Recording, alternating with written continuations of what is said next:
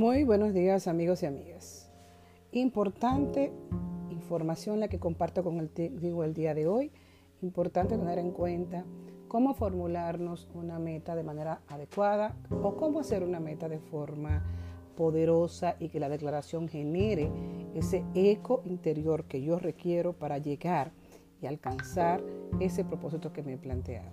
Por eso en el día de hoy yo quiero compartir contigo una de las dificultades mayores que nos encontramos al hacer la meta. Y es que normalmente no enunciamos lo que queremos. Y por eso yo te digo hoy, decide lo que desea, decide lo que tú quieres. Te voy a dar un ejemplo de cómo funciona declarar lo que tú no quieres o sí lo que tú quieres. De seguro que alguien alguna vez te ha dicho, tú sentado en una mesa de un restaurante, no mires a la persona de la mesa de al lado. O si te han dicho, recuerda la valla que dicen en la carretera, favor no leer. ¿Y qué hace la gente? Mira o lee aquel letrero que dice no leer. Eso lo hacen de forma automática, porque miran y porque leen. Entonces, ¿qué fue lo que le habíamos pedido a las personas? ¿Cuál fue el pedimento que hicimos? Por favor, no mire, no leer y terminamos haciéndolo. Ahora bien, si la persona dice, no quiero estar gordo, ¿qué tú crees que el cerebro registra? O cuando la persona dice, no quiero tener deudas.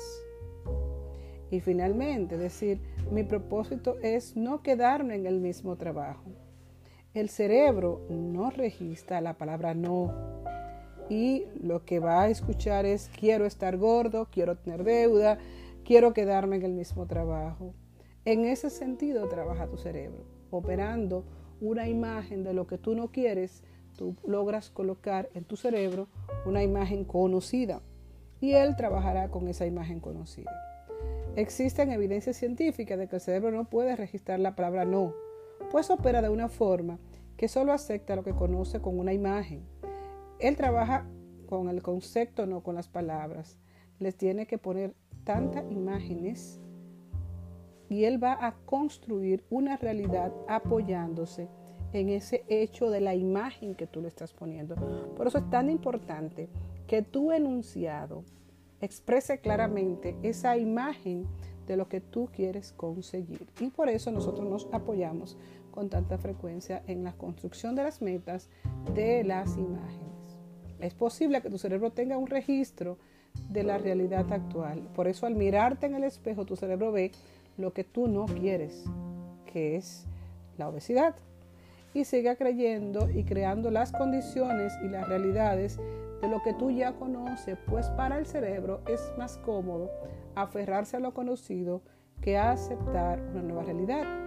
Recuerda que nosotros funcionamos con hábitos y desde nuestro nacimiento estamos integrando hábitos que en muchas ocasiones son nocivos, pero lastimosamente nuestro cerebro se acostumbra a él. Y es por esta razón que volvemos una vez y otra vez y otra vez a los mismos hábitos y a las mismas costumbres.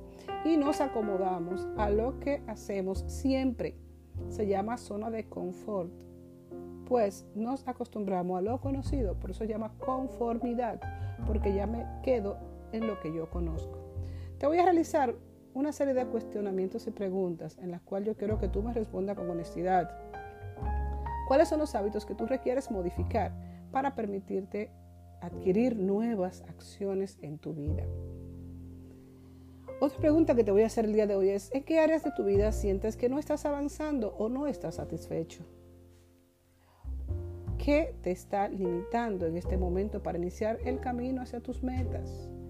Y finalmente, ¿qué estás dispuesto a hacer para poder alcanzar tus objetivos? Responde esta pregunta de una manera clara y sobre todo comienza a evidenciar, tanto con imágenes como con palabras claras, aquello que tú quieres alcanzar en tu vida. Te voy a decir que justamente expresarlo en positivo es lo único que permite alcanzar la calidad suficiente en la imagen cerebral para que tu cerebro se acostumbre a una nueva realidad y comience a mirarlo de una manera diferente. Por eso crear el poder interior es justamente dar el enunciado correcto y hacer que tu cerebro trabaje con la imagen correcta. De forma que en esta serie de cómo crear metas poderosas, hoy hablamos de decir lo que quiero, no lo que no quiero. Y recordar, el cerebro no funciona ni opera con la palabra no como una realidad, sino que ve justamente la imagen de lo que tú estás expresando. Gracias por habernos acompañado en este día y continuamos con nuestra serie de metas poderosas.